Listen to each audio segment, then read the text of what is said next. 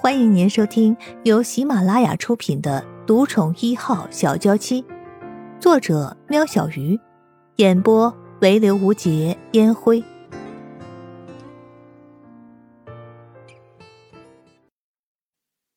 第九十八集，杨程程坐着坐着，已经有一句没一句的说着。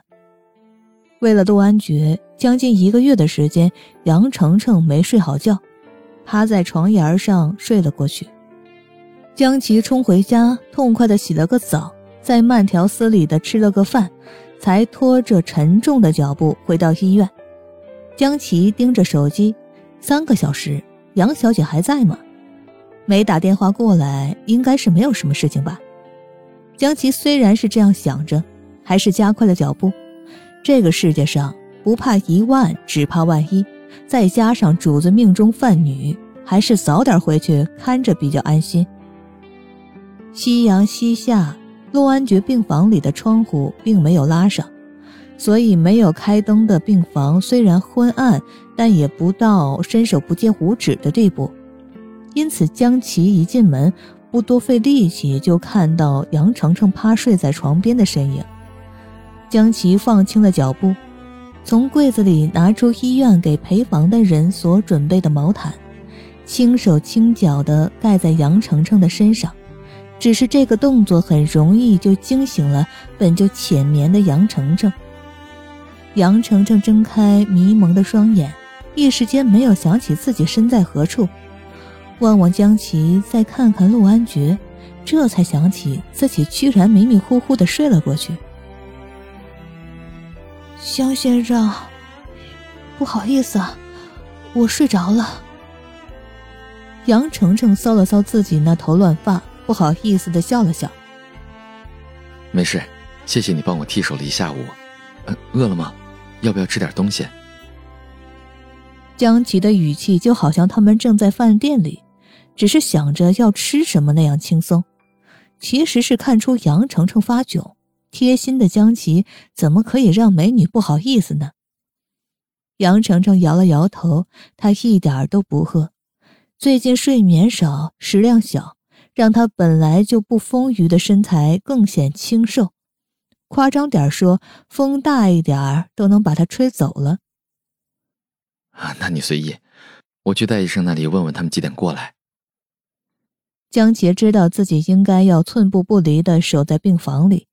但面对杨程程，他总能从他单纯的小脸上看出，他并不希望有人打扰他和陆安觉独处的时间，即使床上那个人什么回应也不会给他。杨程程顺从的点了点头。其实他知道，就以一个朋友的身份而言，他待在病房的时间已经太久了，但他舍不得离开。谁知道还有几次这样的机会呢？江琪离开病房前已经开了灯，现在虽然满室的光亮，但寂静依然。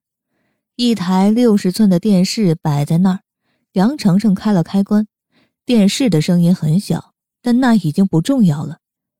荧幕上斗大的标题已经足以让杨程程目瞪口呆：胡氏财团与盛世时尚即将于月底联姻。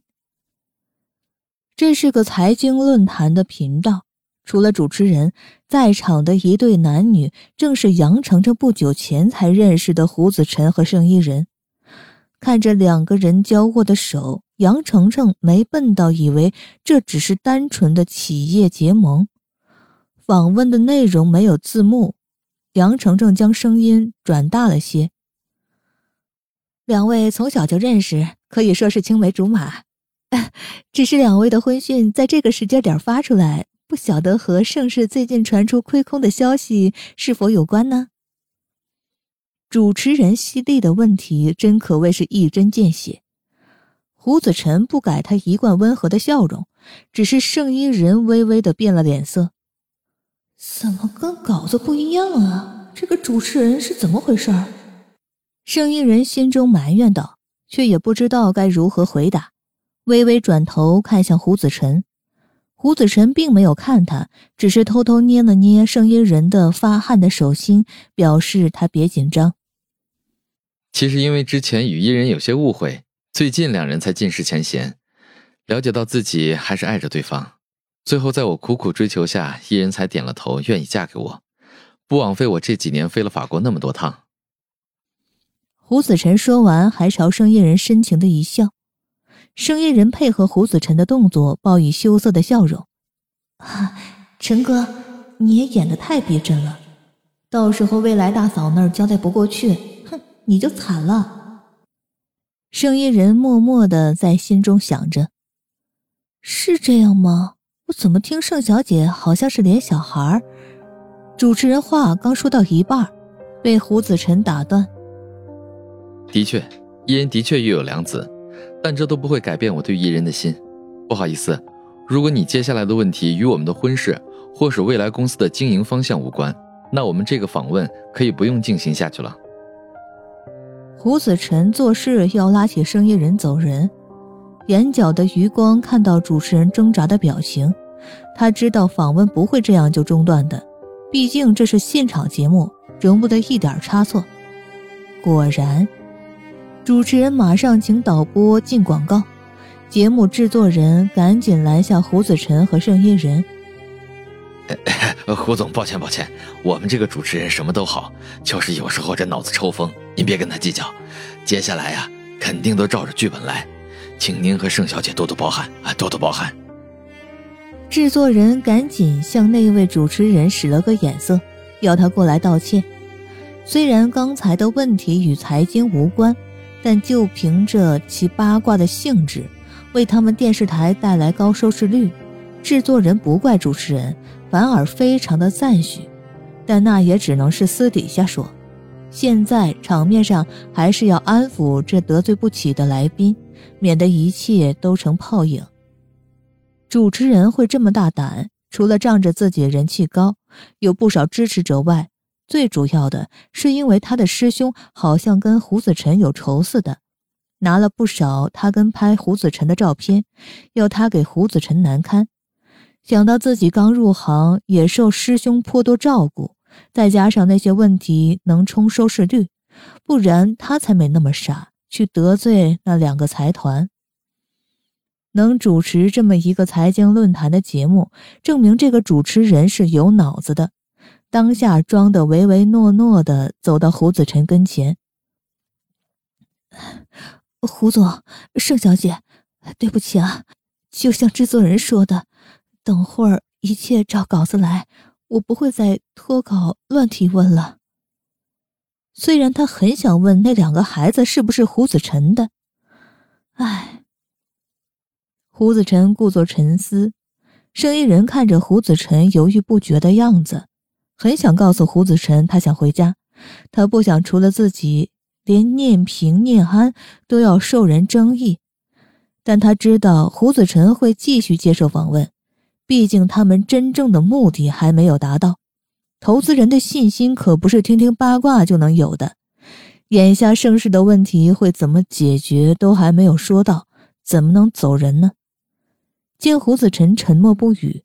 导播已经从耳机告知剩下最后一个三十秒的广告，制作人急了：“盛小姐，麻烦二位先入座吧，节目要开始进行第二段了。”声音人看向胡子晨，胡子晨点了点头，两个人往刚才的长沙发走去。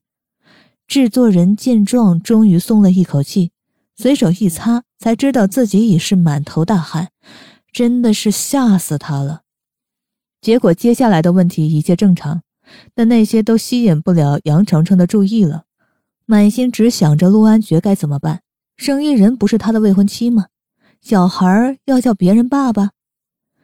电视机前的杨程程出神的望着屏幕，但很显然他的心魂已经不知道飞到哪里去了，所以根本就没有听到病房里有人进来的声音。江琪和戴大伟等人回到病房，就看到杨程程对着他们刚刚也收看的频道发呆。唉，也不能怪杨程程，就连从头到尾机会都参与的江琪也看不懂这到底是演些什么呢？只有一个字啊，乱。感叹完的江琪摇摇头，走回陆安觉身边，准备先帮陆安觉大致的擦拭一下，好让佐伊进行脑中淤血的清除。哪知道才走进病房，就看到陆安觉整个脸色发青，眉头高高的撅起，仿佛承受着极大的痛苦。主子，您怎么了？主子，您别吓我呀！主子，江琪一声的呼唤完全没有作用。听众朋友，本集已播讲完毕，下集更精彩。如果喜欢，不要忘了点赞、收藏、评论。